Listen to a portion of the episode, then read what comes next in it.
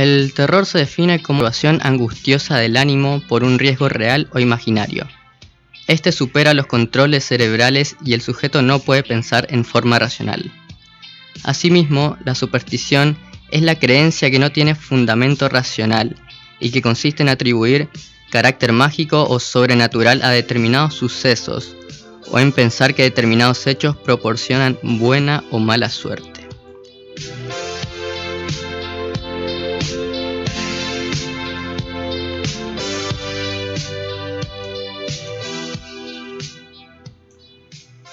Me salió bastante bien, ¿no? Ah. Eh, buenas noches a, quien sea que se anime a escucharnos en la radio en el 2021, teniendo tantas posibilidades.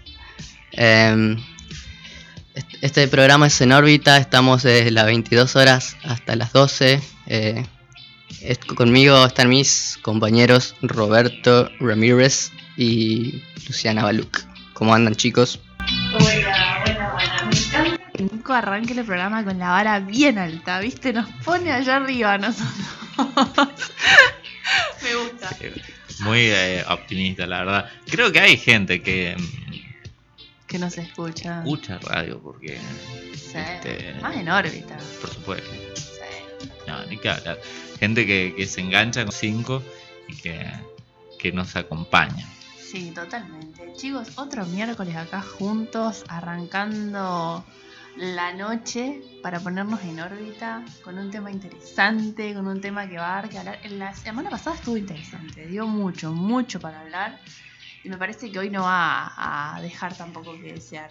Qué noche que tenemos allá este, afuera también, ¿eh? Bastante fresca. Acompaña, ¿eh? Acorde con el, con el tema del día, ¿no? Sí, sí, acorde al tema. Me, me gusta eso también, así, medio que llovizna, medio, no sé, raro.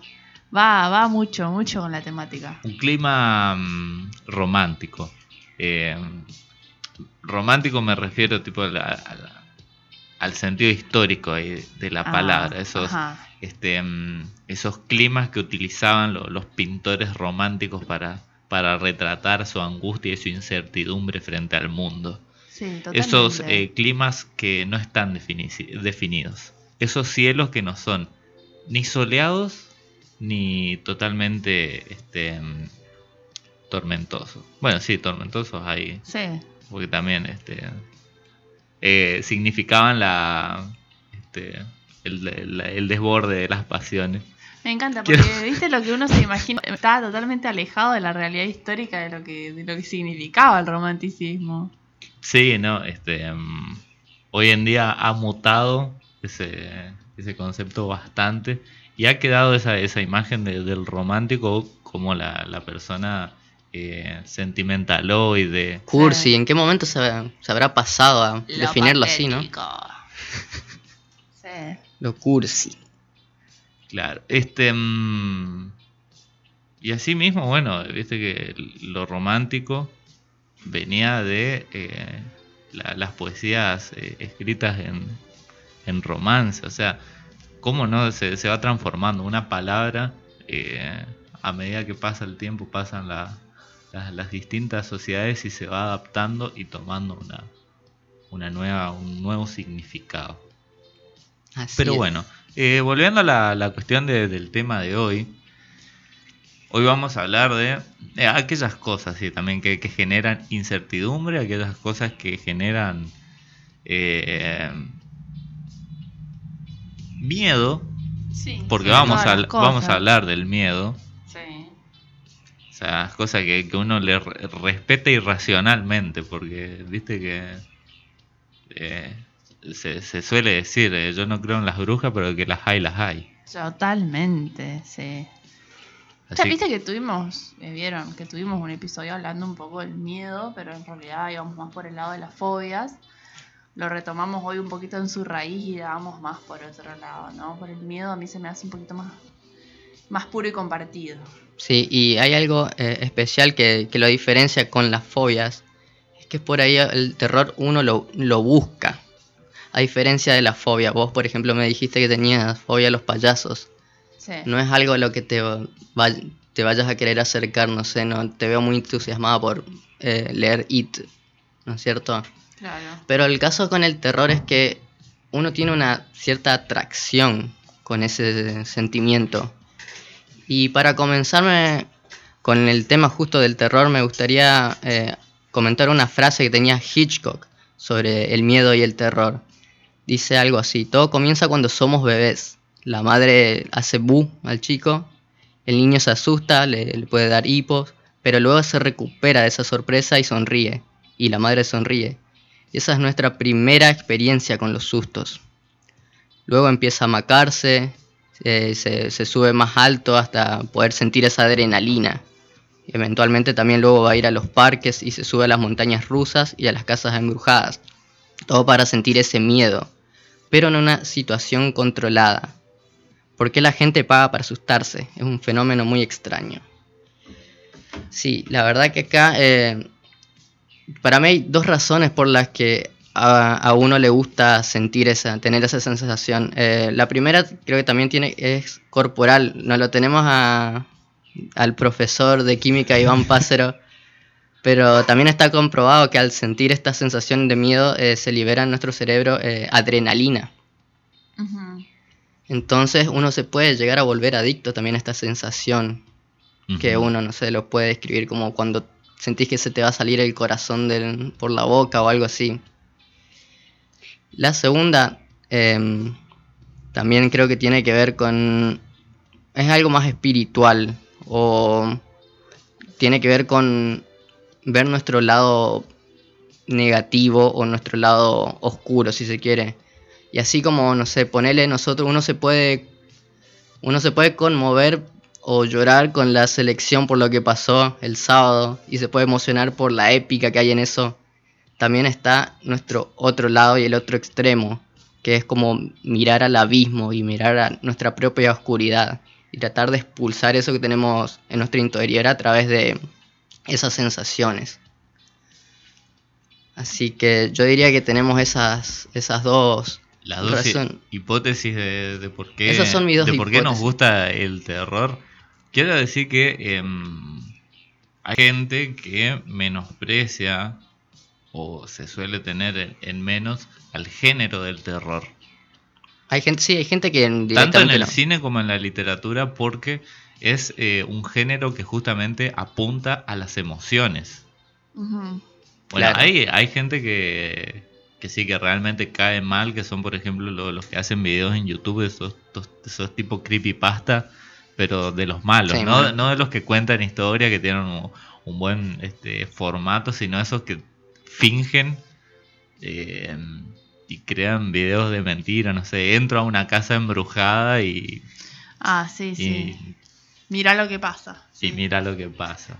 sí. sí. porque bueno, está más apuntado a un público eh, de niños y Claro. son pésimos Son malos. esos son malos Bueno, y otra diferencia que también se me hace con respecto a la fobia es que el, con respecto al miedo y estas cosas uno se puede, puede estar en un ámbito controlado con respecto al miedo. Eh, uno puede entrar, puede mirar una película de terror, puede hacer esto de ir a una montaña rusa o cualquier otra, o leer una creepypasta en, en internet. Pero uno sabe que dentro de todo está salvo. O sea, tiene esa emoción, pero es como que está controlada. Sabes que no, no va a pasar nada al final de la historia. Eh, a cambio de, no sé, algo real. Como, no sé, que te entren a robar o, o ver un araño y sabes que hay un peligro que puede ser real, ¿no? A mí me pasa eh, con algunas pelis de terror que es tanto el, el- la, ese pacto que yo hago con la peli cuando lo miro que siento posta el miedo. No puedo terminar ese día. Tengo, necesito sacarla porque mi el- el- la ansiedad que me genera que se resuelva la situación parece que la estoy viviendo y no puedo. Es más fuerte que yo. Eh, pero así todo, creo que es uno de mis géneros preferidos, tanto en el cine como en la literatura. Eh, y si está, está demasiado manoseado, ¿no? Es como que un- es muy difícil encontrar una buena peli de terror. Tenés que pasar por 20 malas hasta que veas una que digas, no sé si es buena o las otras eran tan malas que esta más o menos pasó. Pero sí, Sí. es- eh, para mí es un género que tiene mucha, mucha gente que se prende y, y tiene que ver con esto, con con la adrenalina que te da ver una peli, no saber qué va a pasar, el, el, el miedo justamente que te aprieta el pecho que no te pasa con otras pelis y tiene que ver con esto, con las sensaciones que te genera, ese placer que te da el, la adrenalina. Sí, por supuesto que sí, creo que, tiene que ver con, con, eso. Estoy, pensando, ¿no? Que, que, lo, me, quedé con esto de Nico que dice, ¿por qué pagamos para tener miedo? Eh... Porque me gusta sentir como que me voy a morir. pero es yo, verdad eso. es Perdón, como- pero yo no pago porque pirateo la película, Nico. Bueno, lo dijo Hitchcock en la época en la que la gente tenía que ir al cine para, Sí. para mirar la película, si no se la perdía, ahora no. Claro. Este, Lo- bueno, pero hay hay parque de diversión, está la casita del terror, viste que, que uno visita ahí para que para que aparezca el loco de la motosierra y te persiga. En los parques de diversiones, las acá por bien obviamente no, no los llega a ver, pero las montañas rusas son una locura. Hay gente que se sube y se desmaya en el medio de la montaña, capaz de las sensaciones, no sé si es el vértigo, el miedo, todo lo que te da. Y vos decís, sí, qué bueno que estuvo. es- mientras más miedo te dé o peor la pases, es mejor la montaña rusa. Y, y eso va real. es una locura. Pero uno re busca, busca el pasar ese momento de terror que capaz que son 30 segundos, pero son los 30 segundos más largos de tu vida. Y el buscar eso, buscarlo, es una locura. Es verdad Sí. eso. Y uno, se vuelve, y uno se vuelve adicto al, a, este, esta inyección de adrenalina, porque incluso, como vos decías, que por ahí uno, como está tan tocado el, este, el tema del terror en el cine y en las novelas y en el arte en general, uno eh, lo consume tanto que después eh, necesita un montón de... Necesita cosas nuevas y un montón de cosas, y otras cosas que te generen miedo como para volver a tener esa sensación. Los deportes extremos, estos tipos de salto bungee o cuestiones así, ¿entran en- dentro del catálogo este del terror, de hacer algo por, por la sensación? Claro, también porque tiene que ver con la adrenalina y la sensación de que te vas a morir. Hay, sí, el tema este de, de saltar de paracaídas. Hay algo que está prohibido incluso ahora en Estados Unidos que hace la gente que es eh, salto base, creo que se llama, que es saltar directamente desde un edificio. Pero eso eh, es, tan- es peligroso porque es tan, es tan cercano al piso que, que tenés que hacerlo rápido. Si lo haces, si le erras en una fracción de segundo, te, te matás. Entonces Pero ¿cómo, cómo saltan? ¿Qué tienen? saltás le- desde la terraza del edificio. Ajá. ¿Ya se un- murió alguien? Y Ah, hay- hay- debe haber. Hay un montón de gente que se murió y por eso está prohibido. Pero, porque pero es. Bueno, y ¿Pero la gente que hace como parkour. salto? Uy, no, eso es peor. Guay, sí, el parkour. Pero a mí lo- me da vértigo ver los videos. Los TikTokers que hacen parkour. No, ¡Ué! no, no. eh, chicos, Mamita. yo salto de la mesa al piso y siento que hice parkour. No, no, no, no, no, la gente que hace parkour posta, posta, posta. No, pero imagínate si te da vértigo mirarle el video, imagínate estar ahí en vivo, ¿no? Te- mal. Para, necesito saber qué onda eso de los saltos de los edificios, pero ¿están prendidos a algo o a dónde saltan? No, eh, saltan y tienen el paracaídas. O sea, Ah, ah. no es salto bungee, sino sería el tipo salto con paracaídas. Claro, claro. Yo supe de un caso y había un video y bueno, no sé, lo vi cuando era más chica, capaz estaba trucado o no. De una mina que hizo salto bungee, tipo, viste que vos saltás, y Claro. volvés, tipo la inercia te vuelve a subir y volvés a caer. La mina cuando vuelve a subir no sé qué movimiento hace, cuestión que la soga se le enrosca en el cuello, esta Oh. cosa, y bueno, obviamente vuelve a caer y se desnucó. Sí, puede pasar eso. No, siempre. terrible, terrible, porque vos decís es re difícil porque está prendido desde los pies, si no me equivoco. No sé cuál fue el movimiento de la mina que se terminó enredando con esta soga, cinta, elástico, no sé qué es, y se desnucó. Más que asfixiarte, porque el golpe fue tan duro que... que- Sí, debe ser que hay ciertos movimientos que no podés, re- porque si lo haces te, te pasa justamente esto. Sí, debe pasar lo mismo con, no sé, el paracaidismo, no sé, que tenés que hacer cier- ciertas piruetas para que salga bien, y si no, O trepar, eh, la gente que trepa a las montañas, que hace todo ese... no, eso. Está difícil. ¿no? Bueno, este, mm, esa es una, digamos, de, de- de las formas del miedo. Pero em, hay otra forma de miedo que es la que no podemos controlar, la que tiene un componente un poco más irracional y la que tiene, em, que bueno, habría que ver si, si está anclada por ahí en, en alguna forma de pensamiento mágico, esto de, de atribuirle cierto, cierta actividad a los objetos, cierta eh, a los objetos, a las situaciones, como por ejemplo a un gato negro. Y esa otra forma de miedo que, que, también por ahí nos inhibe o por ahí no, no- nos saca de algunos lugares, tiene que ver con las supersticiones, que era algo de lo que íbamos a hablar en el día de hoy. Supersticiones que están ahí a la orden del día. Sí. ¿Qué tema la superstición? Ayer, ayer la vivimos, ¿no? Hay algo eh, supersticioso, por ejemplo, que lo vivimos este fin de semana y que tiene que ver con, con el mufa, con las cábalas, Sí. que uno Sí. debe cumplir. Tipo, si miraste eh, el partido en un lugar, irte a otro lugar a ver el próximo. Es- Para, eso sabes que lo leí en un tweet y un vago puso, no importa si lo viste esperando el colectivo del teléfono, vas y lo mirás en el mismo lugar. ¿Qué onda? Cábala. Sí, tiene que ver con la superstición. O ¿Que sea, tenés que mirar los partidos en el mismo lugar? ajá. Si ganó, sí. ¿Posta? O sea, Para si ganó no- es porque pasó eso. Es porque no tenés que cambiar nada. Tenés que dejar todo como está para es como que el todo efecto salga. mariposa, todo eso hizo que el, que el partido salga bien y lo tenés que... Sí, totalmente.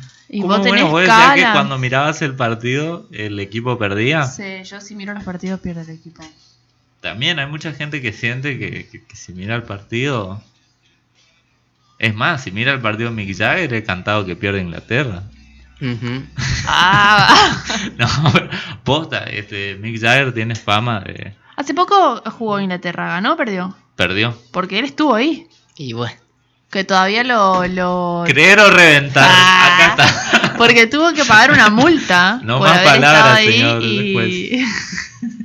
Caso cerrado. No, sí, pero te juro que leí que tuvo que pagar una multa porque no respetó los protocolos de bioseguridad al estar en el partido de Inglaterra.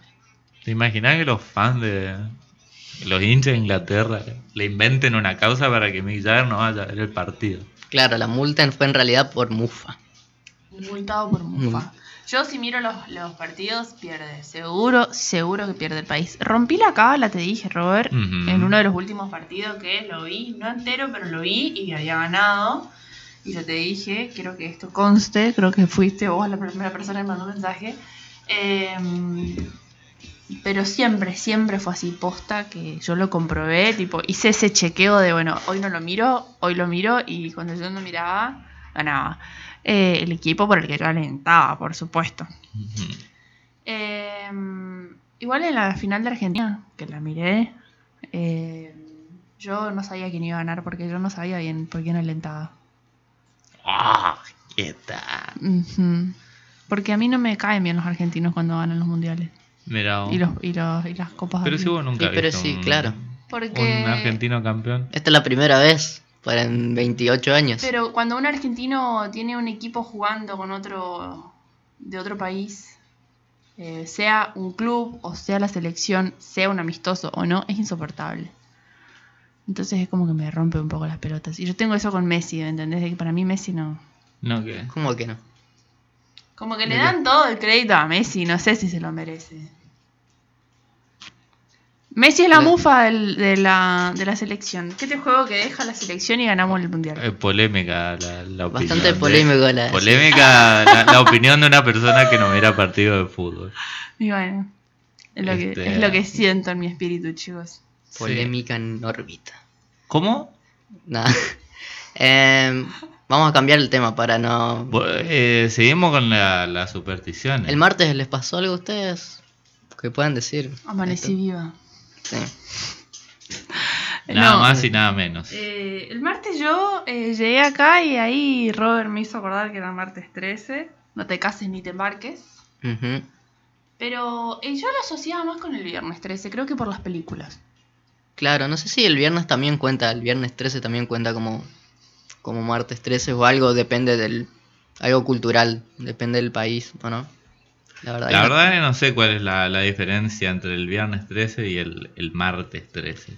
Había buscado qué onda el martes 13, por qué el martes 13, y es medio rara, no me aclara mucho las dudas. Dice que la superstición tiene el origen en la última cena.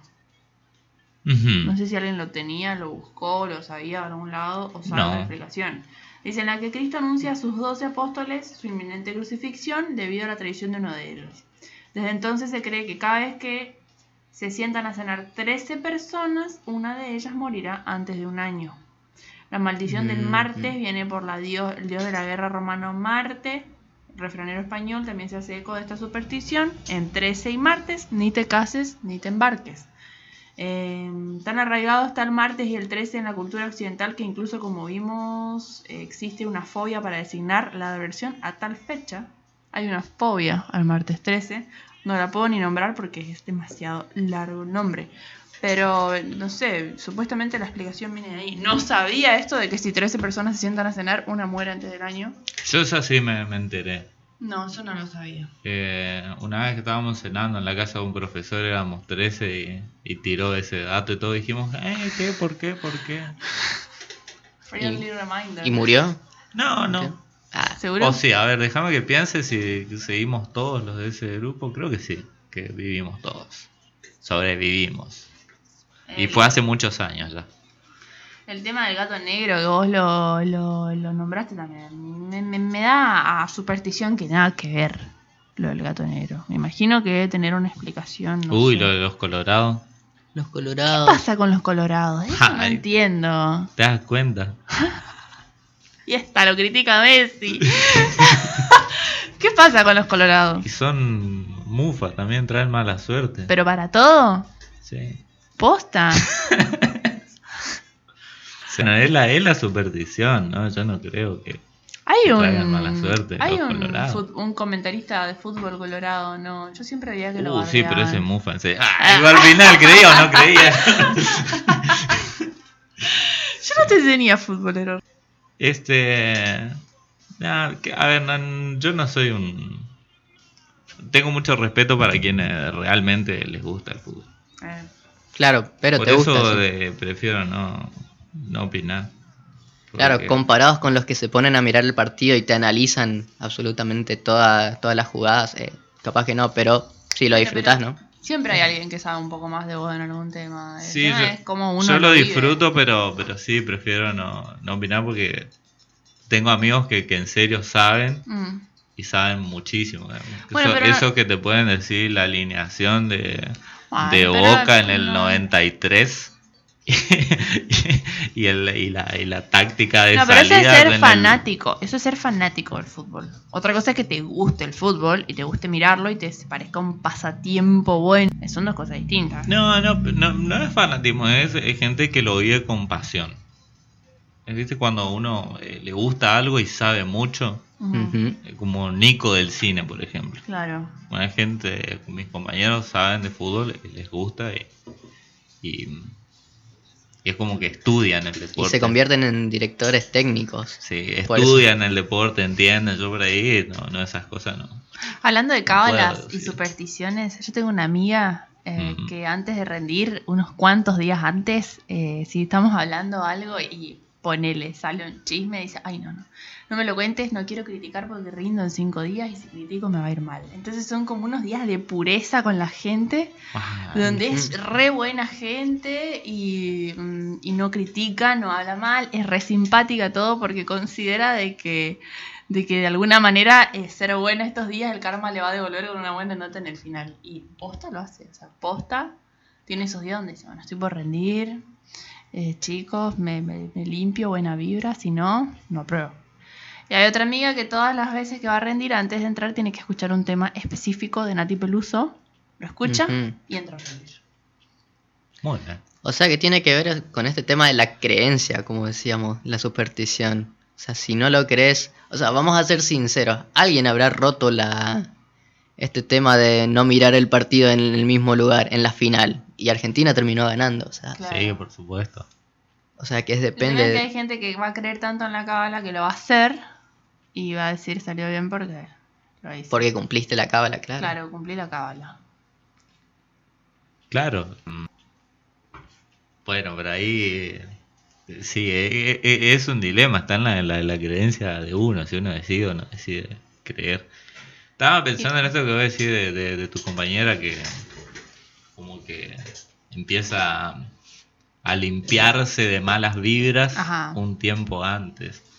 Y, mm, y, ha- y hay una cosa que bueno que tiene que ver con, con esto de- del pensamiento mágico y, y que por ahí también lo usan mucho esta gente que, que vende cosas de, de autoayuda.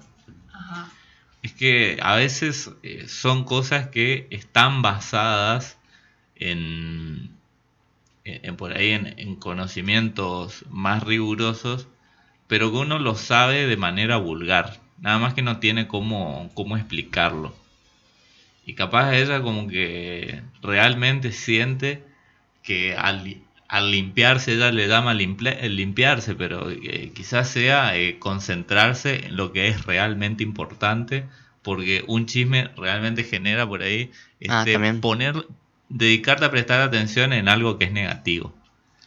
Ajá. Y lo, y lo negativo, cuando uno piensa cosas negativas, tiene resultados negativos. Ajá. Ah, Sí. vos decís que como que atraes o alejas cosas.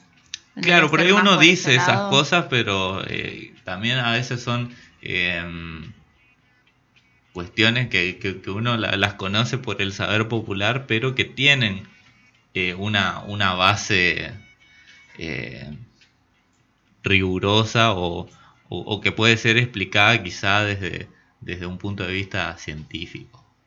Claro. Como esa vez que hablábamos eh, del amor desde el punto de vista de la química, que uno no, no, no lo vive así porque no, no se pone a pensar en, en, en- en las hormonas, en, la, en las eh, neuronas que, que generan sinapsis ahí en, en nuestra cabeza cuando se conoce con una persona y está con la persona que le gusta. Pero capaz escucha una canción y, y le atribuye a eso, digamos, lo termina explicando de otra manera. No sé si Ah, claro, claro. se o sea, entiende lo que... Sí, es algo mental. Sí, Sí, es bastante raro. ¿no? ¿Quieren lo, que...? lo mismo este eh, escuchar algo como una canción para antes de, de entrar a rendir Eh, eso me gusta creo que no sé si para rendir lo hice pero sí para otras ocasiones para reducir la ansiedad ponía música que me envalentonaba esa Ah, música este, bien polenta, entonces como que me contagiaba. Y ahí bueno, sí, me animaba a hacerlo. Claro, capaz tiene que ver con eso. El tema encima que escucha mi amiga es súper particular. Nati Peluso de por sí tiene los temas eh, bastante empoderada. Ah, Pero ah, ella una. escucha eh, Businesswoman, que es tipo un, un tema donde Nati está diciendo todo y por eso me merezco todo. Y es como que ella lo escucha y dice, sí, sí, es así, yo la rompo y se mete. Y, y no, no sale bien porque la escuchó a Nati antes, sale bien porque estudia tres meses antes de rendir el final.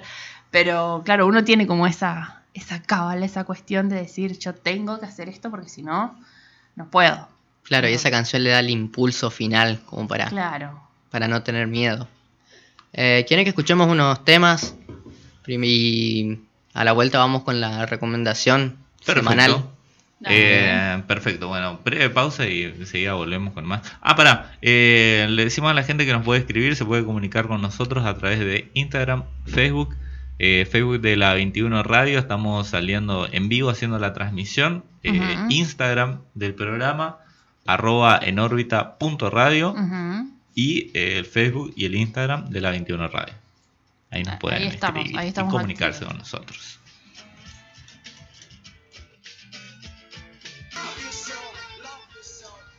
Eh, estamos de regreso en órbita. Eh, estamos, escuchamos Clean Eastwood de Gorillaz y So What You Want de los Beastie Boys. Eh, es la hora de la recomendación semanal. Y hoy les traje eh, una banda de punk eh, de la actualidad. Algunos le dicen paz punk y a ellos no les gusta, qué sé yo, ahora lo, vamos a discutir. La banda se llama Idols, que es una banda de, rock post-punk o punk eh, de Bristol, Inglaterra, formada en el 2009, que, pero que recién sacó su álbum, su álbum debut en el 2017 con Brutalism. Y hasta el día de la fecha tienen tres, álbum, tres álbumes. Eh, Brutalism, eh, Joy as an Act of Resistance and Ultramono del 2020. Eh, lo que tiene de raro esta banda es que justamente como decían, ellos se negaban a, a ser llamados una banda post-punk que si uno se pone a escuchar las bandas de post-punk es como uno lo relaciona con este con bandas como Joy Division o New Order que son bandas de los 80 y que tienen esta especie de mezcla entre punk y cosas de sintetizadores o qué sé yo, que priman mucho más el bajo. Esto creo que es más una mezcla de con otras mezclas de sonidos de guitarra. Yo lo relacionaría más con Rage Against the Machine. Como para mí sería si Rage Against the Machine fuese fuese una banda punk. Eh, para mí se estarían más de ese lado.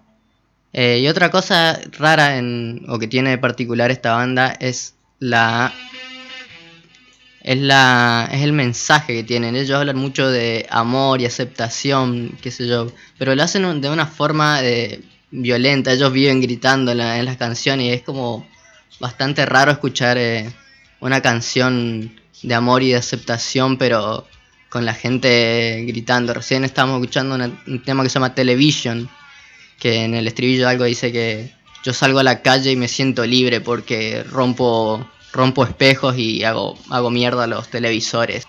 Es como una canción que habla sobre positivismo y sobre positivismo, sobre, eh, sobre sentirse felices con uno mismo y qué sé yo. Pero lo dice de una forma como lo estábamos escuchando, gritando y qué sé yo. Y en los, siempre hay comentarios en YouTube diciendo, necesitaba que alguien me grite que, que me quiera a mí mismo, no sé, qué, qué sé yo.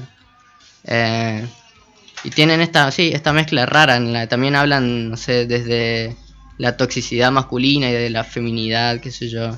Y no sé, es raro esta combinación de hablar sobre feminismo y esas cuestiones, pero de forma eh, gritándolo, digamos, de forma agresiva. Pasa que por ahí también tiene que ver con lo que se necesitaba, capaz se necesitaba en la música este este otro punto de, expresión, porque viste que por ahí los temas que van de, aceptación o de, quererse uno mismo o estar como en una corriente más de body positive, eh, son, parece re depresivas. Es como que... Es verdad, sí. Es como que, sí, mirá, vos podés con todo, no importa cómo seas, todo va a estar bien. No, no, está todo bien. O sea, no, tendríamos ni que estar explicándotelo, está todo bien. Y por ahí el, el que sea más agresivo hace que uno también sienta el cimbronazo ese de decir, sí, che, me tengo que dejar hinchar las bolas. Sí, bueno, y eso es lo que tiene para mí de nuevo, que mm. aporta algo nuevo en la, en la música, es que tienen esta forma de comunicar esas cosas. En la letra dice, qué sé yo, algo como, si alguien te habla, si alguien te habla a vos de la forma en la que vos te haces con, con vos mismo, yo lo cagaría trompada, no sé qué cosa.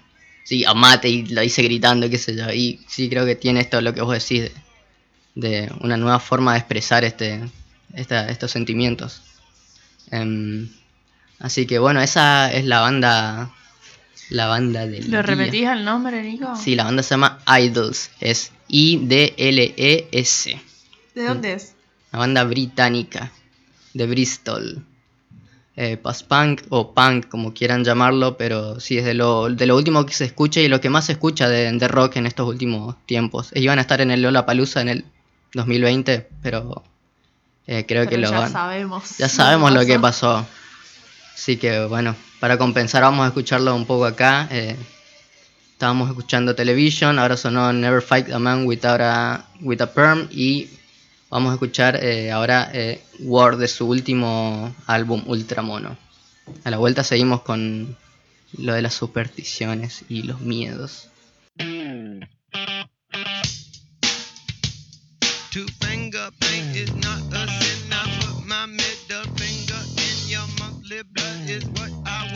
Nuevo bloque de mm, después de esta breve pausa eh, musical y también de eh, la banda recomendada.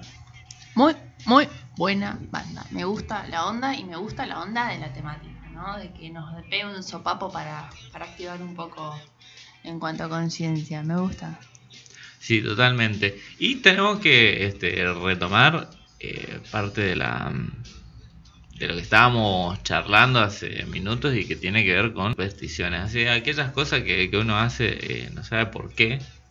Las supersticiones y el terror, ¿no? El miedo que te genera, porque uno las hace por algo.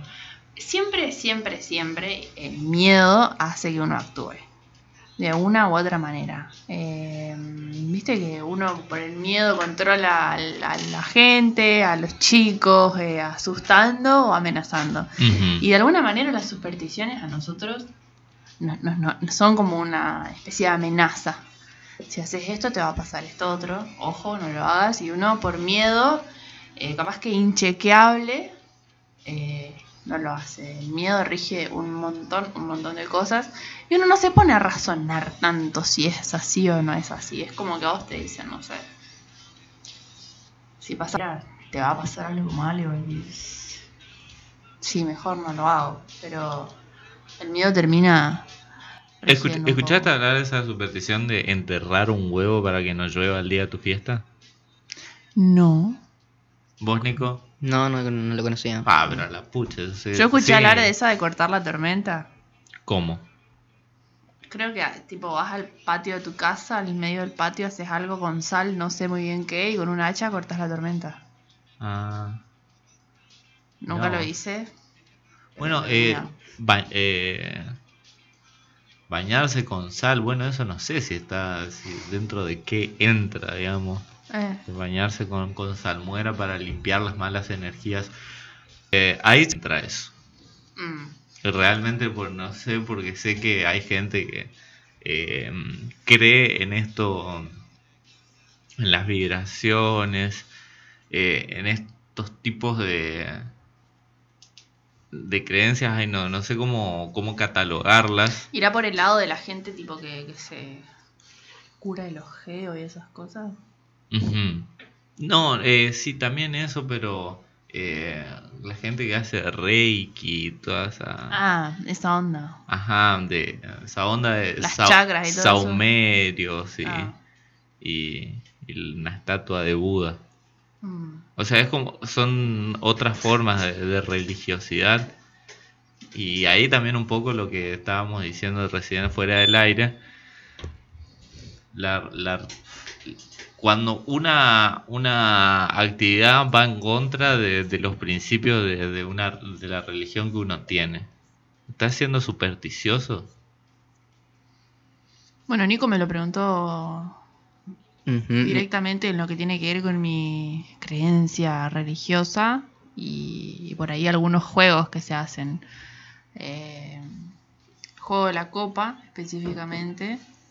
Eh, no sé, eh, tengo recuerdos de mi juventud que tiene que ver mucho con eso de, de- de querer pasar el límite, ¿no? De querer hacer Mm. algo que sabe que está prohibido. Pero un grupo de amigas quería jugar al juego de la copa y yo eh, huí me fui corriendo del lugar, dije, no, yo acá. Yo por ahí no paso. Y me fui. Que de verdad. Ah, bañarse con sal. Dije, no, no, no, esto no es joda, chicos. eh, yo me voy. Y no, eh, capaz es superstición. eh, pero el miedo me, me, me ganó. Y dije, no, yo ni por las dudas. No lo pruebo. Innecesario. Chicos, yo vi muchas pelis de terror y esto es innecesario. Yo me voy de acá. Eh, sí. Sí, yo creo que rige un montón en esas cosas. Eh, hay gente que se va al extremo con el tema de las creencias religiosas y las supersticiones. Eh, tengo amigos que no miran películas de terror. Porque, ¿No miran películas? Porque es como que vos estás abriendo portales o puertas, tipo permitiendo conexiones sobrenaturales al mirar películas de terror sobrenatural. Es como que si en la peli de terror sobrenatural en algún momento siendo, eh, te lo puedes repetir y estás eh, invocando cosas. Ah, sí, eso sabía. Hay gente que no mira películas de, de demonios, de, de exorcismo, donde se pone ahí en, no sé si en tela de juicio, pero entra a cumplir la iglesia rol, Sí. como que va en contra de, su, de sus principios, de sus valores como, Sí, como sí, sí. religioso y entonces no, no las mira. Ahí yo creo que está el, el tema este de no creo en las brujas, pero que las hay, las hay. Bueno, es como que sí, yo no creo en esto, pero sé que, que pasa. Entonces, si lo miro de alguna manera, le estoy dando lugar. Y no, prefiero no, como que no me permito mirarlo. Eh, yo he llegado a escuchar que estás pecando si miras estas cosas. Eh, entonces, a ese nivel de decir no Mm. puedes mirar porque es, es pecado, ¿me entendés? Tipo, le estás dando lugar a algo que no, que no, que no está bien. Claro, está, bueno, sí. De alguna manera igual está primando el terror, ¿no? El miedo de qué me puede pasar, qué, qué puedo, cuál será la consecuencia de abrir este, esta puerta de alguna manera. Si me pregunto en qué punto es una, ahí es una creencia religiosa o pasa a ser eh, algo de superstición o más.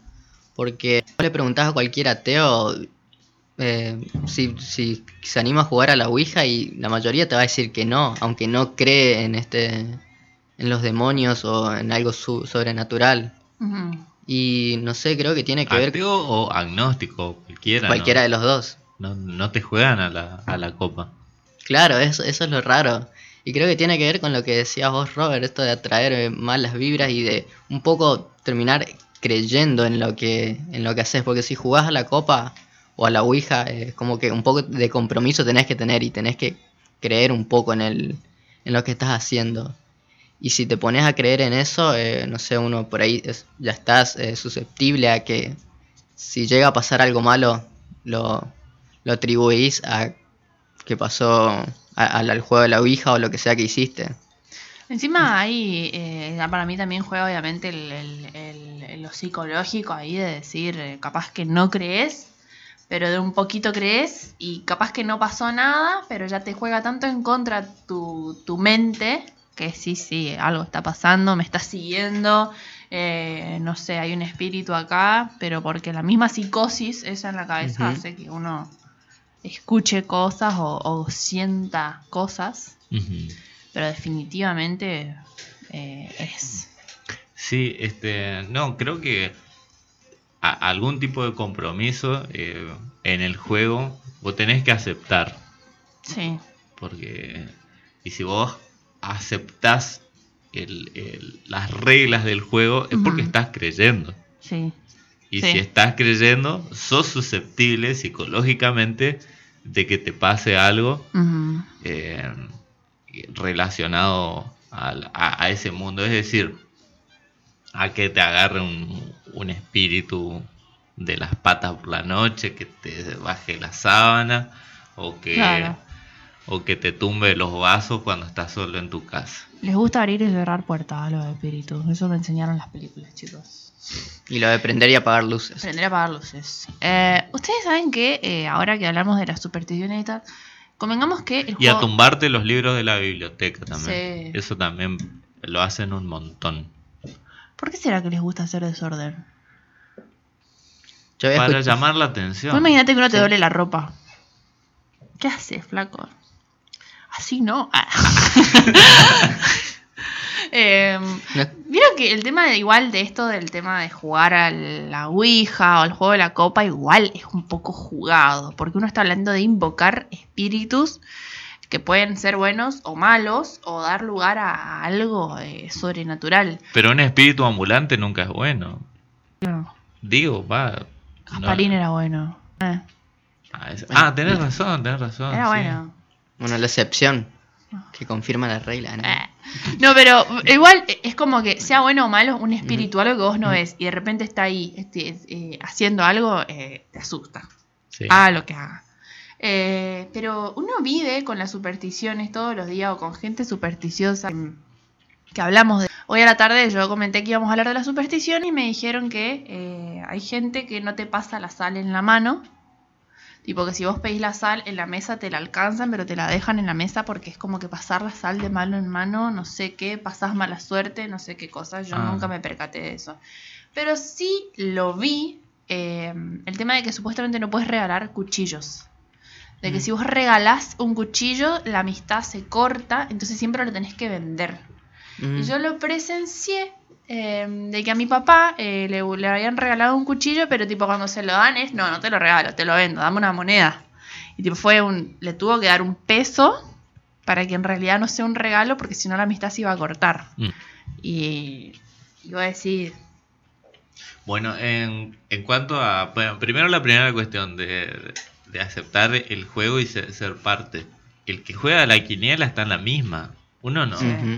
Uno no apuesta si no cree en el azar y no cree en que esa posibilidad de ser uno en un millón existe.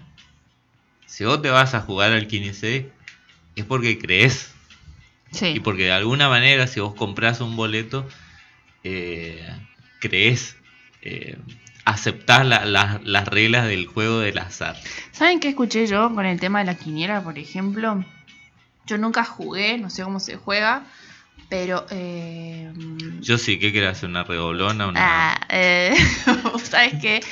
Eh, escuché decir varias veces y de varias personas que el azar es algo malo y la persona que juega a la quiniela, o a la, no sé si la quiniela o la lotería es lo mismo, eh, aunque gane plata, siempre la va a perder con algo. Es como que el azar está mal y la vida misma te cobra el que vos apuestes o juegues eh, juegos de azar.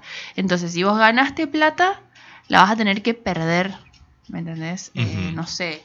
Vas a tener un problema, la vas a malgastar, vas a tener que gastarla en, en remedios, en arreglos, pero nunca la vas a poder disfrutar porque la sal está mal. Y es como que esta misma también, la superstición va por un lado de la gente que cree en el azar y por otro lado la gente que en teoría no cree, no juega, pero sabe que la gente que hace esos juegos no prospera, entre comillas. Y también es una creencia medio supersticiosa, porque en realidad uno, uno que no juega también tiene que gastar plata en, en cuestiones no gratas y capaz que es lo mismo, Sí. pero le echa la culpa al, al azar. Nico, ¿vos tenés supersticiones? Eh, eso te ¿Sos iba... supersticioso? No, la verdad que no. Eh, eso quería compartir un ejemplo que tenía yo, que cuando era chico tenía supersticiones. Y con un amigo, no sé si esto lo hacían ustedes, pero por ejemplo, cuando íbamos caminando eh, por la calle no podíamos, eh, Pisar baldosas. no, po- no podíamos cruzar eh, árboles, Eh, no podíamos cruzarnos entre un árbol o entre algún semáforo o entre, Un alguna, poste, entre ah, algún sí. poste. Ajá. O sea, teníamos que ir juntos, si nos separamos es como que iba a pasar algo mal. Sí, a mí... eh, Íbamos siempre de la mano. Ah. Eso ya es otra cosa. Eh, Arre. yo no lo creía y para mí era una pavada y una amiga eh, se enojó y volvió. Uh, sí. Me pasa. Vol- Sí, se sí. volvió unos metros y pasó por el lado del poste que yo había cruzado porque yo tipo haciéndole la contra. No, no, no te das cuenta. Y volvió y hizo como si fuera que había algo que no, como una soga que nos ataba, tuvo que volver y pasar por el otro lado del poste. Sí, No bueno, me pasó exactamente lo mismo. Y el tema, yo lo hice varias veces a propósito, lo crucé como para hacer la contra solamente y nunca pasó nada. Entonces como que a partir de ahí, como que desaparece esa, esa Claro. superstición y como que deja de creer en, en eso. Al principio por ahí lo llegas a tener. Se me hace que pasa lo mismo con las religiones. Por ahí uno se convence de que tal cosa no es cierta y deja de... Deja de de- pasar. Ajá. sí. Puede ser. A mí me pasó que una chica se enojó conmigo y se ofendió un montón porque le barrí los pies. Porque yo Uh. pensé que me estaba jodiendo cuando me dijo, no, no me vayas a barrer porque no me voy a casar. Y yo le paso la escoba y se re enojó y me- no me habló el resto del día. Yo dije, bueno, igual te hice un favor, ¿no? Pero eh, sí, sí, lo, lo tomó re en serio y se lo tomó re a pecho. Yo estaba bromeando. Que claro, el mal ahí la mía de que no respeté la creencia de ella, pero como yo la desconocía completamente, pensé que era una broma. Y no, se había ofendido mucho. ¿Vos tenés alguna superstición, Robert? Quiero eh, por ahí hacer un paréntesis. No sé si es supersticiones, pero por ejemplo, eh, yo soy de, de respetar eh, las tradiciones.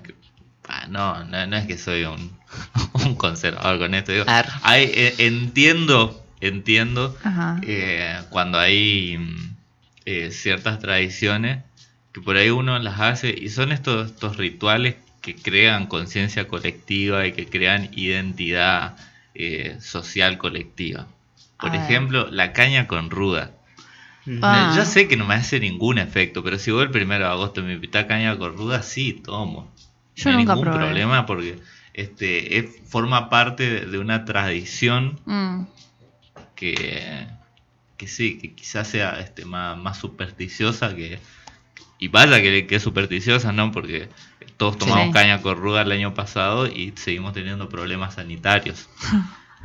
Eh, yo nunca tomé caña con ruda, pero no sé si tanto por el no creer en la superstición, aunque no la crea, porque siempre me pareció medio como que no me daba ganas de compartir el vaso con todos, porque siempre la encontraba únicamente en locales comerciales. Ah. Y había un vasito, incluso antes del COVID. y yo decía, No, no, yo vivo en mi, en mi casa. No.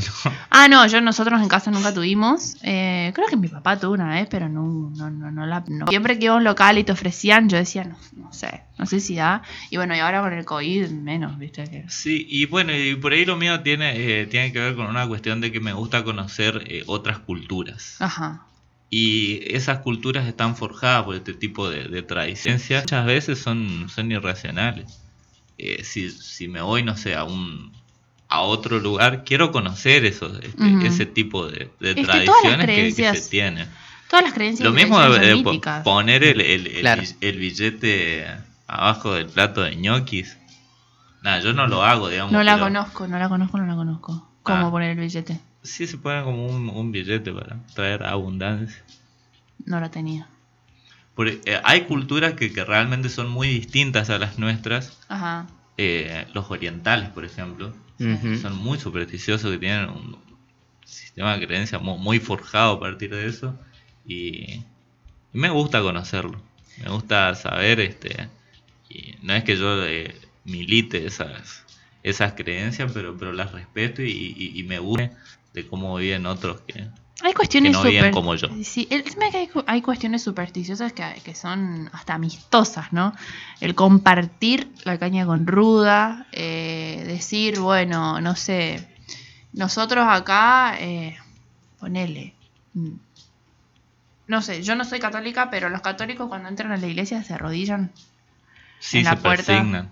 Sí, sí. Y a mí me había llamado la atención que la gente lo hacía. Y es una superstición que no, no, no, tipo, es eh, compartir una creencia. Eh, para mí, que, que yo no, no conocía mucho de la religión, era interesante conocer estas cuestiones. Y no sé, si vos te vas al Vaticano un día, no te vas a ir a hacer reacción de las supersticiones. Claro, no te de- vas a ir a hacer el distinto. Claro. Pero, pero es por una cuestión de, de- de con- de- de conocer. O te vas a un pueblo originario y tienen sus creencias. Y Ay, a ver, ¿por qué hacen todo esto acá, Claro, los lo- supersticiosos? No, lo haces porque lo compartí, porque conoces de, de la cultura. Esas son, son supersticiones súper bueno, los griegos que... Creo que son los griegos los que rompen los platos. en- Sí, en los casamientos. Bueno, pero es una toda una tradición. Sí. y- y Claro, Ellos eso. o sea, vienen hace siglos Ajá. llevando a cabo esa tradición. Bueno, los eh, la- las Pascuas eh, que las vivía de chiquitas, eh, que son ortodoxas, las Pascuas ortodoxas, mi, mi abuela es ortodoxa, y en fecha se pintan los huevos y un protocolo alrededor, y son. Tiene que ver también con un montón de creencias de que hay que hacerlo, que hay que compartirlo. Y son, son cuestiones amigables, ¿no? Con uno para conocer la cultura. No, no tiene con- para mí con el mal. Eh, ya no, no estamos hablando de cosas más heavy como el juego de la copa. Estamos hablando de cosas más de compartir culturalmente con el otro. Eso sí está bueno por ahí de respetar estas cosas, pero no porque uno crea realmente que si no toma la caña con ruda algo va a pasar, sino como compartir y respetar esta creencia. Claro, pasa que esos son ya partes de rituales que están dentro de sistemas más grandes, si quiere uno de, de- de creencias, que son las religiones. Pasa lo mismo si viajas a Oriente. Son como parte de, son pequeñas partes de algo mucho más grande. Eh, Para mí lo que es una superstición tiene que ver con algo que por ahí no- uno no termina de entender bien de dónde son sacadas. O sea, ahora le damos el, el origen este de, de la última cena al martes 13, pero hay cosas que por ahí no tienen tanto sentido religioso, sino que son más populares o... El, el que, una superstición súper popular y que no viene de nada es cal. Se Claro, te cae hay- la sal y tenés que agarrar un poquito y tirarte sobre el hombro porque si no... hay gente que lo hace sin cuestionarse un segundo si realmente tirar la sal sobre el hombro va a hacer o no va a hacer algo. O romper un espejo. O no sé. eh, Yo no creo, pero no hay que tentar a la suerte. Ay, se claro, ¿eh? Esa onda, no abrir el paraguas dentro de la casa. Eh, uno no se pone a pensar por qué, quién lo dijo, qué pasó cuando lo hizo y bueno, no lo hacemos más, sino que bueno, no, no se lo hace. Abrirlo afuera y chau. Para mí eso va más por el lado supersticioso, es decir, la mala suerte. ¿eh? O esto me pasó porque hoy justo vi un gato negro, no me di cuenta y ahora me pasa esto. Es por eso.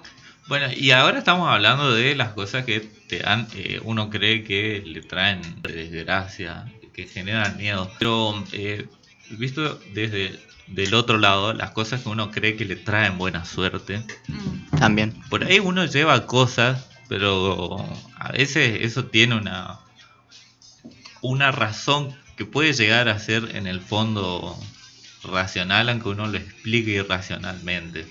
Eh, por ejemplo, si, si yo llevo algo, si me voy a otro lugar y llevo algo eh, que, que tenga que ver con, no sé, algo que a mí me traiga eh, recuerdos como para reducir la ansiedad frente a una situación desconocida.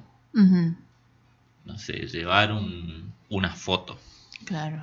Todo el tiempo llevar una, una- una foto en la billetera que vos, vos sabes que estás perdido en el medio de la nada, tenés ahí algo como, no sé si de buena suerte. Digo Claro. eso, pero puede ser una medallita, puede ser un, un- este, una pulsera, un anillo, que uno como que por ahí crea que es el anillo de la buena suerte. Amuletos. El- exactamente. Sí. Em, Claro, capaz que tiene que ver con eso, como hablábamos hoy, de, de escuchar una canción, eso, que te da confianza. Vos decís, eh, ay, no sé, te de pánico algo y, y te tocas la cadenita y decís, ay, bueno, me relajo y sale bien, pero tiene que ver con lo que hace en nuestra mente, ¿no? De decir, bueno, sí, tengo esto y en realidad me dio paz y tranquilidad y lo tomo de otra forma y no tiene nada que ver con la medallita en sí, Claro. sino lo que le produce a uno en la mente. Sí, es una razón psicológica que Claro. si pasa te aferras a eso como un amuleto, si no pasa, en eso. Pero hay Y gente tomas- que posta, posta, posta, posta, eh, lo cree y está bien. Yo lo veo más de que fue una cosa psicológica que te ayudó, pero mm, lo escuché de una vecina de que vivía una situación en un lugar que la ponía muy nerviosa, qué sé yo, y alguien le dio un rosario, creo. Y después cuando ella fue a este lugar y tenía el rosario se acordó y bueno, era- no, la ayudó. Fue el rosario lo que la ayudó. Y no, en realidad era la carga emocional que tenía esto, Claro. de Mm. que, de que la relajó y no la pasó mal. Pero, qué sé yo, a uno le sirve el amuleto ese de decir, fue esto que me protegió. Ujú. ¿Sabes qué? Ahora me- que me pongo a pensar, capaz que sí tengo alguna superstición con algo que es, obviamente con lo, con lo que veníamos hablando del juego de la copa o la ouija, Mm. que yo soy ateo, pero me da cosa jugarlo, si es que se lo llevo a jugar en mi casa, que es la, la creencia, es que se te puede llegar a meter un demonio o un espíritu en la casa. Yo no jugaría en mi casa, por ejemplo. Sí. Pero bueno, yo creo que es un tema que reda para un programa entero, el tema de la religión y el ateísmo. Pero ateo porque no crees en las religiones como institución o porque no crees en algo más allá y sobrenatural. Porque no creo en Dios. O sea, Pero el ateo solamente porque no cree en Dios Y hay, bueno, o sea, o porque no cree en nada. Y ahí, y pero si crees algo es por tenés alguna religión. o sea, Pero puedes ser ateo o eh, cristiano, pero puedes creer en otro en otra religión. ¿Sos claro, ateo o igual? sea, hay, hay religiones que son ateas. El Ah. budismo es una. El budismo no tiene el budismo no tiene Dios. Ah, mira. Eh, es decir, em, acá en Occidente se le llama ateo, por ahí al- a- eh, se lo vincula al, eh, al ateo a religioso, Mm, el que no, no cree en las instituciones. Ajá. Pero mm, así hay di- diferentes. Tipos. sí. Sí. Y los agnósticos. Son eh, los que em, creen en el. creen en la demostración de los hechos. ujú, O sea, no Ah, creen en nada que no esté basado en, en- en demostraciones de- del conocimiento. O sea que puede ser Puede Puede ser. ser. Que exista, como que puede que no. sí. sí, O sea, no lo niegan, pero hasta que el conocimiento no demuestre lo contrario, no, Claro. no lo creen. claro.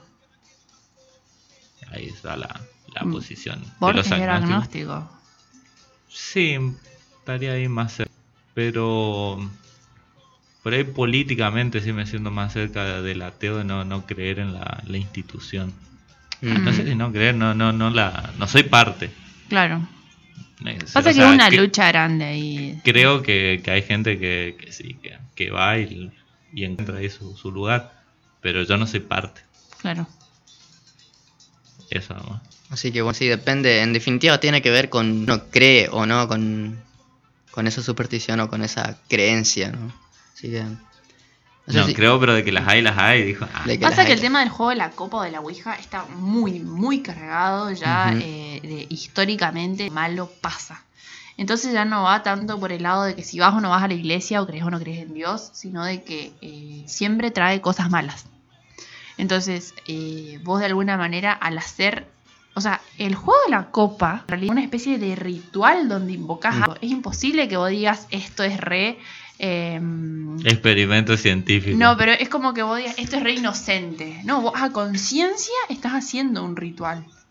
Entonces, eh, no, no. Y un ritual espiritista, digamos, ¿no? Claro, Un ritual de, no es de tomar cosa. caña con ruda. No es cualquier cosa, vos no estás eh, diciendo, claro, no, em, tomo caña con ruda o me lavo las manos con sal para, no sé, X. No, estás eh, invocando algo y lo llamás, porque encima en el juego de la copa vos te concentras, todos tienen que creer, todos tienen que, que concentrarse, invocar algo. Entonces, no tiene ya, ya va más allá de la religión. Tipo, Ujú. está- lo estamos buscando, no puede salir bien porque lo estábamos buscando. Yo lo vi en una revista, hablando de rituales, que yo no podía creer lo que la revista compartía, era una revista, onda, no me acuerdo la, Ujú. la- la marca exacta, pero era esa tipo TKM, estas esta, eh, para teens, de mm, el chico que te gusta no te da bola, Uf. con estos pasos Ah, sí. va a estar ahí atrás tuyo. Eh, agarrás una foto de tu chico, una vela y sal. Hacé un círculo de sal, poné la foto de chico. Es malísima. No, tipo, era una cosa re, re zarpada. Lo- la, la revista te estaba dando pasos para un. Te enseñaban a hacer gualichos. Te enseñó a hacer un malicho, ¿me entendés? Eh, eh, no hay manera que vos digas esto es re tranqui. No te está diciendo, mirá, vestite así, así, que vos digas, "Oye, ¿qué, qué la hace la revista conquistarle un vago? No, te estaba enseñando a hacer un, un amarre, entre Claro. comillas, para, la, para que la persona esté loca por vos. ¿Me entendés? Le estás invocando algo. No, no puede ser eh, inocente. La superstición re, re va por ahí si uno tiene miedo de esto, pero porque no, lo está haciendo algo heavy. Claro. No sé, el juego de la copa eh, o la Ouija, si son parecidos o son lo mismo, pero Sí, es, es para invocar espíritus, sí, sí, es básicamente lo mismo. claro, no, soy supersticioso, pero estoy invocando un espíritu, me parece que no es por Claro. ahí. Así que si quieren, eh, escuchamos unos temas y cuando volvemos hacemos la... la ¿Cómo está? El momento El más momento- esperado por toda Latinoamérica. El unida. momento turbina que justo tiene que ver con este tema de supersticiones y de posesiones y espíritus. Así que, Dale. Así que seguiremos hablando de esto, ¿eh? así Bueno, si es. alguien quiere compartir supersticiones, miedos, eh, terrores o mm, mensajes de aliento para este equipo radial, eh, lo pueden hacer a través de las redes sociales. Estamos en Facebook por la 20 en el Facebook de la radio también, como la 21 Radio, o en Instagram como arroba en órbita.radio. Eh, estamos de vuelta acá en y llegó mi parte favorita que es el momento turbina. Hoy voy a hablar de el caso de Emily Rose o el verdadero caso de Emily Rose. Todos, la mayoría habrá visto la película, pero y sabe que es basada en Así que hoy le- les voy a contar un poco de el caso real de la chica esta, que obviamente no se llama Emily Rose. La chica es Annalise Mitchell, que era una mujer alemana y católica, que fue sometida, murió al año siguiente, tras negarse de continuar el tratamiento médico y psiquiátrico que le habían com- comendado durante los siete años anteriores a su fallecimiento. Así que también esto acá vuelve a haber una cuestión de si uno tiene cree en lo que pasó, si fue una posesión de verdad o tenía algún problema psiquiátrico y no se le atendió bien. Esto comenzó a los 16 años. cuan- eh, dice que Michelle eh, creía que pudo haber tenido su primer ataque de epilepsia eh, a los 16, puesto que se le fue diagnosticada epilepsia del lóbulo temporal. Y esto hizo que, que ella caiga rápido en una depresión y fue tratada en un, en un hospital psiquiátrico. O sea, tenemos este background, este fondo ya de enfermedades mentales. El tema es que en 1973 ella se volvió intolerante ante varios objetos religiosos, como obviamente cruces, eh, imágenes de santos o de las vírgenes, y empezó a oír voces. La condición, su condición empeoró a pesar de la medicación que, y, y después hubo un intento de suicidio de parte de ella. O sea que eh, los medicamentos no, no ayudaban. Entonces eh, ella y su familia eh, creían que estaba poseída. Y llamaron a un sacerdote católico para practicarle un exorcismo. Y durante las sesiones, Annelies manifestó estar poseída por seis demonios diferentes. Que es lo que creo que se ve en las películas. Los demonios estos eran Lucifer, Caín, Judas, Iscariote, Nerón, Hitler también, y. Eh, también tuvo otros episodios eh, corporales y físicos de los que podemos nombrar que se, se, se quebró las rodillas en ataques de genuflexión compulsiva. Genuflexión es lo que decía que es el acto se desarrodilla cuando entra a la iglesia. Ella Ah, lo hacía ajá. 600, lo decía 600 veces al día y se terminó quebrando las, las rodillas. ¿Qué pasó? No. Posesión. No. Bueno, otra de las cosas. otra de las cosas es que se escondía debajo de la mesa ladrando como un perro durante un, par de días. La otra es que eh, comía arañas, también comía carbón y sé que le arrancó la cabeza un mordisco a un pájaro muerto. También lamía su propia orina del suelo y podía oírsela a través de la pared gritando durante horas. Esto, bueno, esto, estas cosas también se las pueden asociar a trastornos psiquiátricos, ¿no es cierto? Pero eh, se lo llevó a la iglesia. Eh, si uno ve las películas como, bueno, el exorcismo de Emily Rose o el exorcista, sabe el, como que el exorcista, el exorcismo lleva varios pasos para comprobarse si es real o no y como que pasa de sacerdote al obispo y del obispo al Vaticano y qué sé yo, y, pasa por varias pruebas. Eh, también hay varios audios que se le hicieron para comprobar eh, si las voces que tenía eran reales o no. Eh, se determinó que sí, era real y terminaron haciendo el exorcismo que se prolongó durante un año.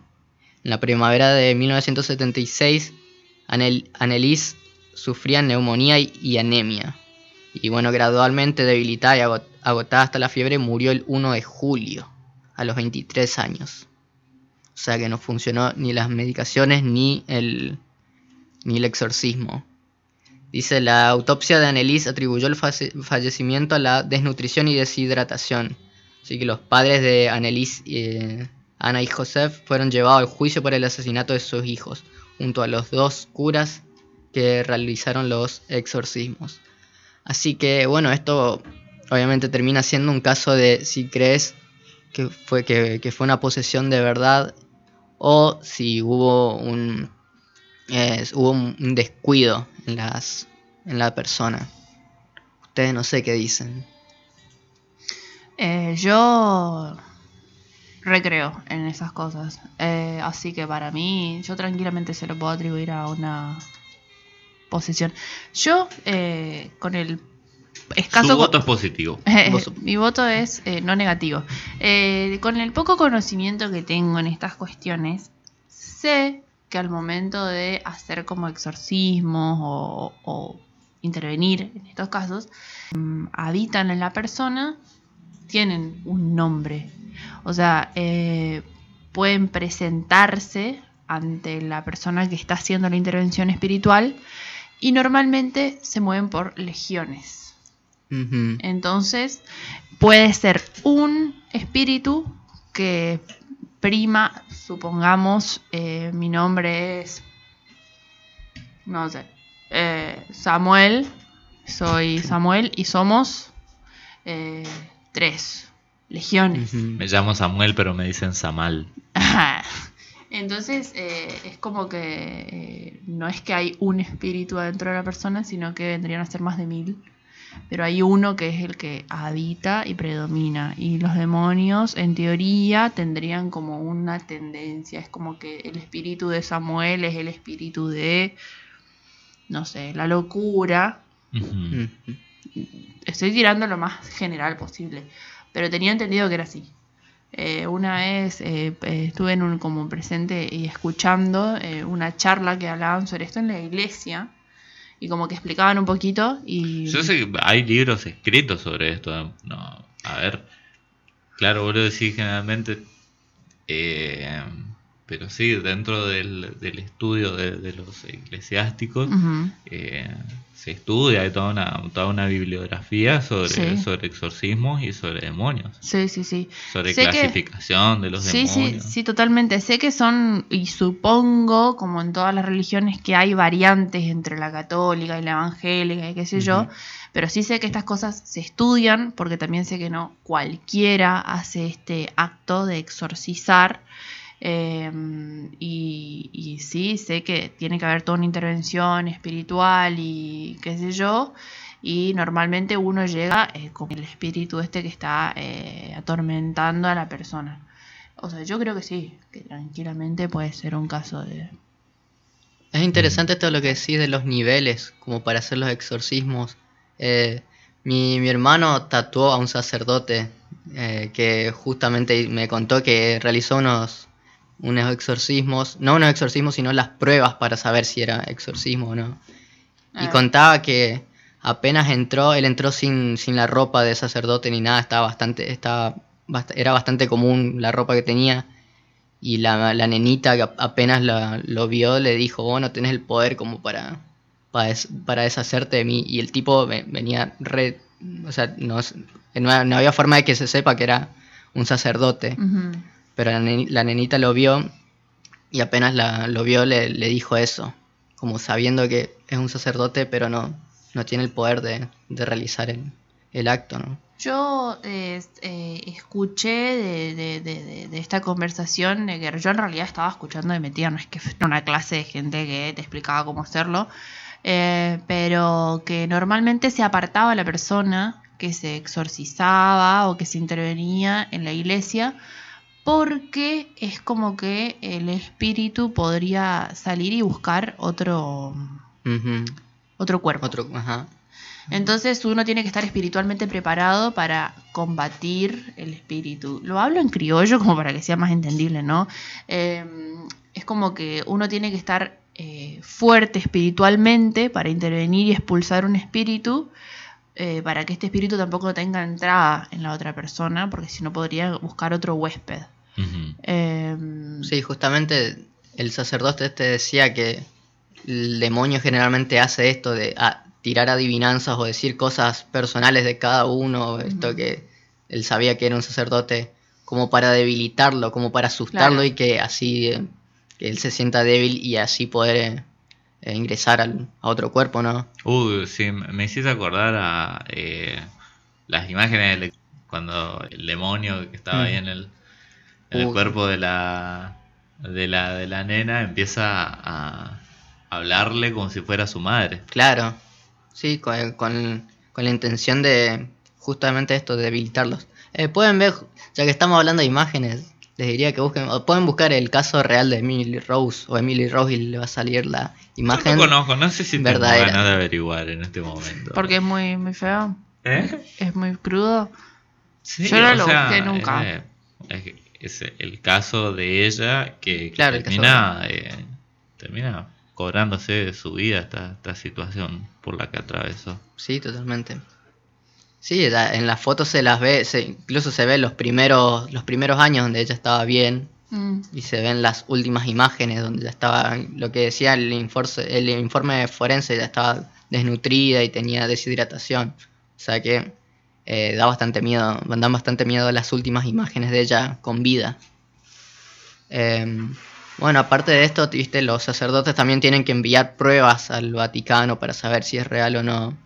Y bueno, unas cosas, una de las cosas que pasan con los demonios que generalmente, generalmente tienen eh, tienen eh, una fuerza extrema, o sea que generalmente los tienen que ah, las tienen que agarrar de varios. Este sacerdote me contaba que tener entre entre tres y era una nenita, ponele, no sé, 12, 11. Claro. Y también hay cambios en la voz.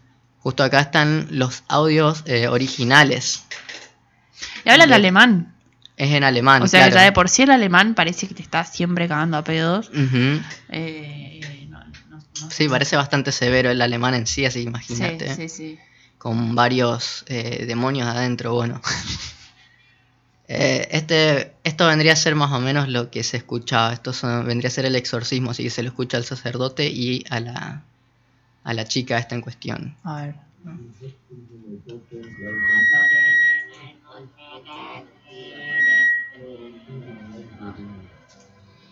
Ich meinen Glauben rein. Se. No. Son las voces de tu cabeza, Nico. Zu den heiligen Engeln, besonders den heiligen Schützlingen, muss mir gebetet werden. Im Namen des Vaters, Bueno, ahí se escucha algo.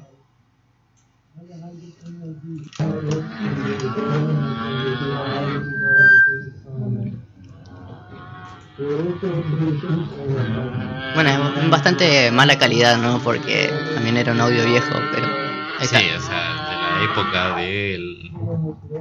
¿Qué año dijiste que fue? 1975. Claro.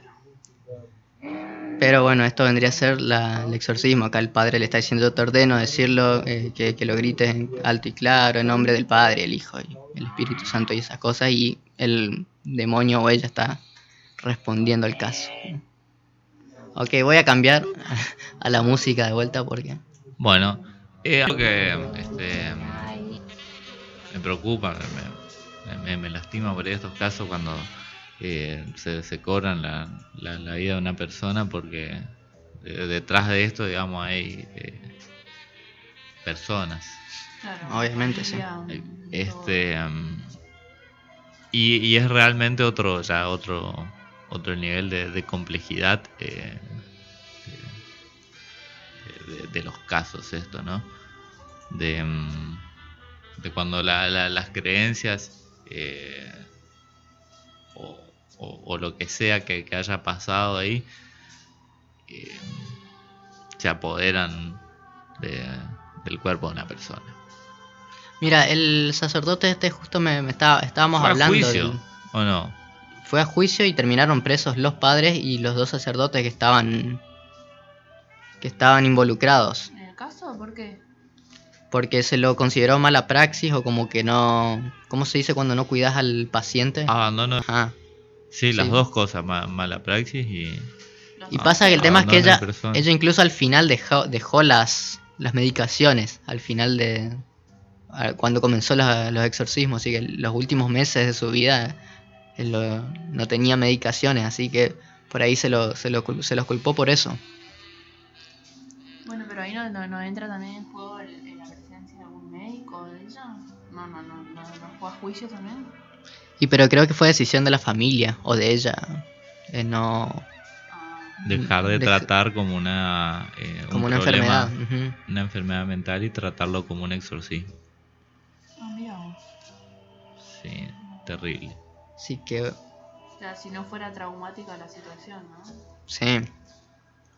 Así que bueno, este fue el caso. El caso de el momento turbina de la semana, de esta semana, aquí en, en órbita. Escuchamos un tema y a la vuelta cerramos. ¿eh?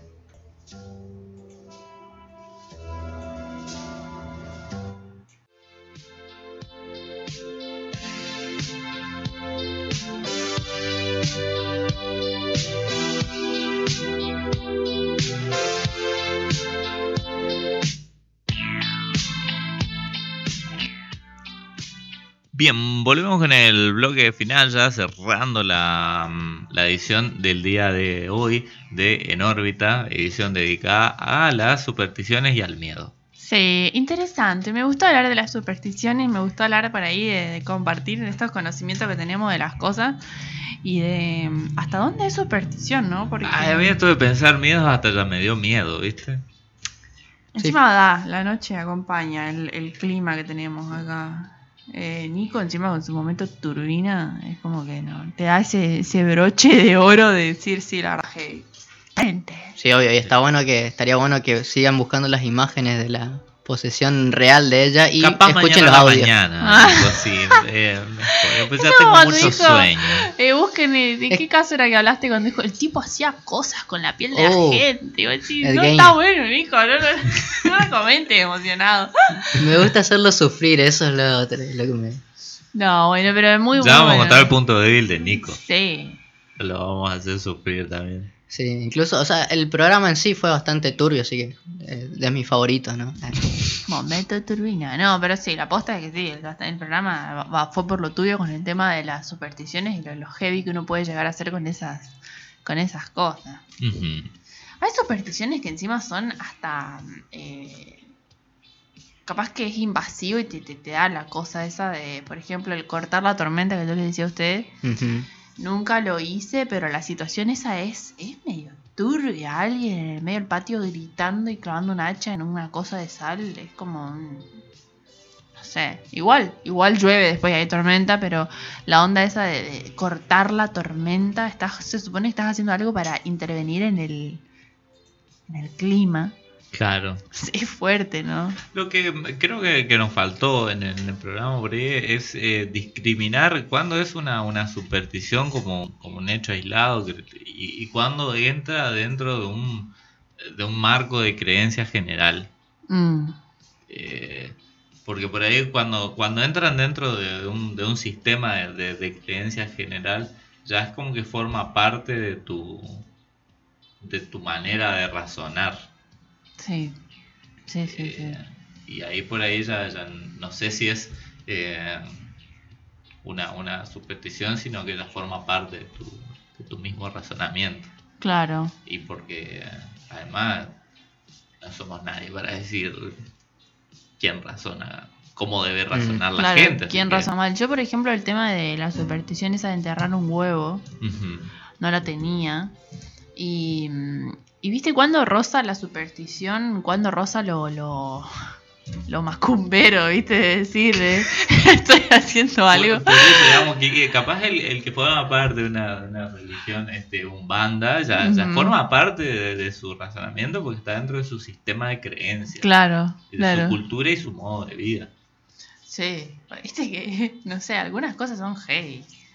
Eh, no- no- no- Uno puede ser supersticioso en, no abrir el paraguas dentro de la casa, pero ya eh, algo que implique sal, una vela y un círculo en el piso, no, no, Ujú.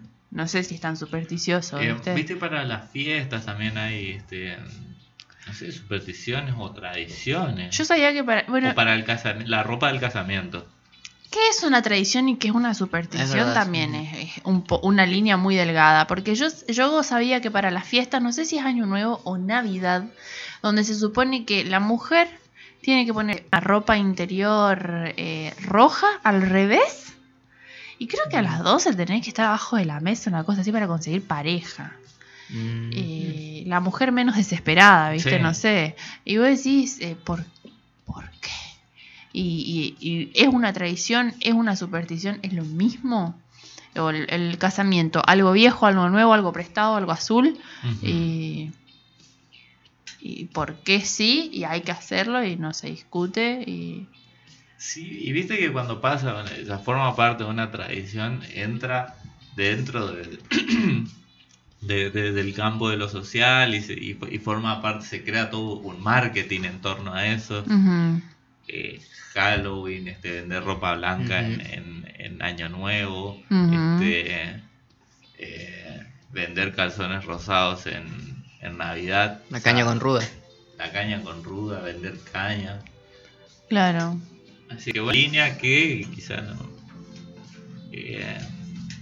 A ver, Nos por ahí nos faltó discriminar. discriminar esa parte, pero como para entender mejor cómo se va alineando. Igual es, los límites son muy confusos. Claro, bastante difuso eso, sí. Sí. Pero sí, igual se pueden discriminar entre los más, entre lo que es lo, lo- lo- lo- las costumbres y la superstición, si se puede separar un poco eso, y lo que va más por el lado inocente, si se quiere, de lo que no uno no razona y dice, sí, bueno, no sé, no te paso la sal de mano en mano o el cuchillo no se regala, eh, a, a la cuestión más, más más heavy de, de decir entierro un huevo. Aunque sea una pavada, en realidad estás haciendo una especie de rito. Claro, Sí. porque incluso tiene su trasfondo, porque como decíamos lo del martes 13, que tiene que ver con la última cena. Por ahí la sal o algo, o sea, nosotros ahora no lo sabemos, pero por ahí tiene algún trasfondo que tiene que ver con algo religioso. Claro. Es como que se llevó hasta estos tiempos modernos, de alguna, llegó a estos tiempos modernos de esa forma, pero que obviamente en el pasado era algo mucho. Sí, totalmente que sí. Entonces, ¿de dónde de- de tipo se puede separar también por ese lado? De, de- de lo que es más un, uno que sin querer queriendo está haciendo un ritual. Eh, invocando o no algo, ¿viste? O ofrendando, entre comillas, algo para que suceda otra cosa, ¿no? Eh, no, no- no sé.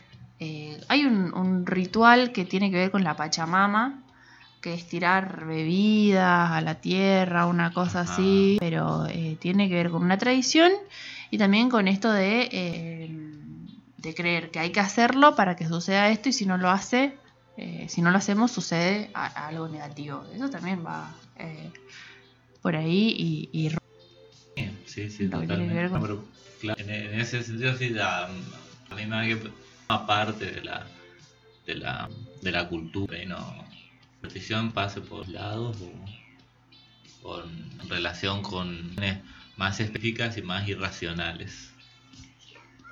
Como por ejemplo, no, no, no tener gatos negros, sí. no pasar por debajo de escaleras. Yo sabía con los gatos también una, una superstición de que... Sí, o sea, no, no pasar por debajo de escalera eh, también me da que pensar, no es, eh, no es seguro, es como...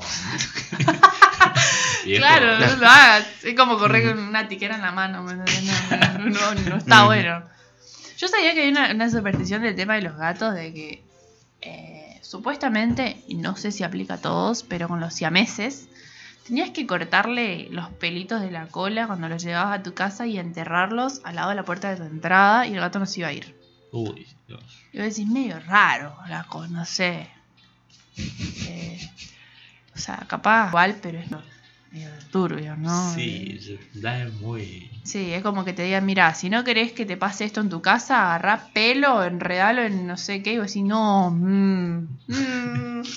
vos decís, viste, es como que hasta dónde esto, este, esto de, de- de ser supersticioso, eh, Rosa, ya te digo, los macumberos, de hacer un, trabajo, entre comillas, sin querer queriendo.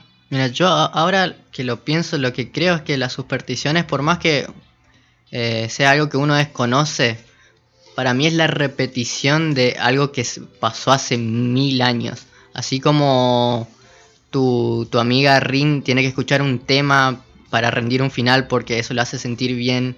No sé, por ahí la sal, eso fue- está relacionada con algo que con algo malo que pasó hace un montón de años.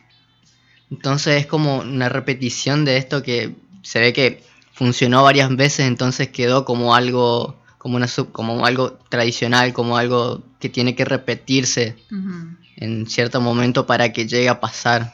Entonces, creo que por más que sea algo totalmente que, que no es que idiota o algo sin sentido, tiene su trasfondo en, en el pasado. ¿no? Eso es lo Sí, por supuesto que... Sí, es que... O sea, es eso, la repetición de algo con la intención de que, de que pase de vuelta o que no pase. Claro. No, es que hay, hay muchas cosas, muchas eh, cuestiones que, que por ahí hacemos quizá eh, así por, por sentido común, muy entre comillas, muy entre comillas voy a decir, eh, eh, por sentido común o porque a uno le parece que así deban ser y capaz no, no sabe cómo explicarlo, no tiene las razones precisas de por qué lo hace, pero eh, debe tener un trasfondo insti- instin- ins- Instintivo. instintivo y, ra- y racional por lo que uno decide cuidarse de eso. Sí. Y, pero tiene que ver En algunas cuestiones, hay otras Sí. que sí que son muy, que son eh, que, que uno no, yo no, no, no, no logro eh, darle un- una explicación. Lo, te digo, pasar por debajo de las escaleras me parece algo peligroso. Eh, más si alguien está trabajando.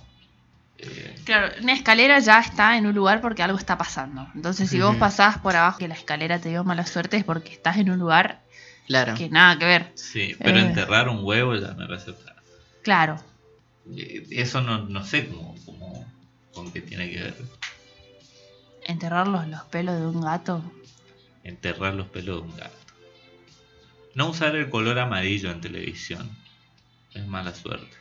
Ah, mira, En televisión. En Ajá, televisión. El no. color amarillo. Bueno, lo de cortar la tormenta, hacer un círculo de sal y clavarle un hacha a- eh, al, al son de un grito, de un baile, también es un poco... Bueno, esta noche si llueve podés probarlo. Hay que probar, sí. Bueno, Tarea para la casa. no tengo un hacha, creo. No sé si servir un machete. Un cuchillo. Un tramontina. Chicos, damos, cerramos el programa del día de hoy. Nos reencontraremos nuevamente la semana que viene. ¿Sabemos ya de qué vamos a hablar la semana que viene? Eh, no sé, no me atrevo a tirar un, un tema porque viste que hablar un poco de todo acá mezclamos un montón de cosas. Y puede traer mala suerte si lo hacemos. Sí, es, eh, es de mala suerte, chicos. Es... De, de- decir lo que vas a hacer, contar tus planes, Es de mala suerte. después no se cumplen. Bueno, gente, gracias por estar ahí, gracias por escuchar eh, eh, del otro lado, eh, en órbita, acompañarnos en, este, en esta noche con este tema tan interesante y tan poco perturbador. Sobre todo con Nico acompañando con su momento Mm. turbina. Nico nos cuenta un cuento para ir a dormir, siempre. Y Capaz para tener a- pesadillas. A tirar más temprano el programa. Si Nico sigue así. Nico contando las historias antes de dormir me da. ¿Cómo se llama el tema este de, de Metallica que tipo le canta a los niños? Eh, Enter Sandman. Ajá, a ese. Nico es, Sí. es, es esa canción eh, representada contando una historia antes de ir a la cama. Exactamente. Gracias Nico por tanto. Nos reencontraremos el próximo miércoles a partir de las 22 horas Ujú. por la 98.5 por las redes sociales. Eh, y nada, excelente resto de jornada para todos los que están ahí del otro lado. Como siempre acá cortando la semana con ustedes. Buen inicio del jueves y buen resto de semana para todos.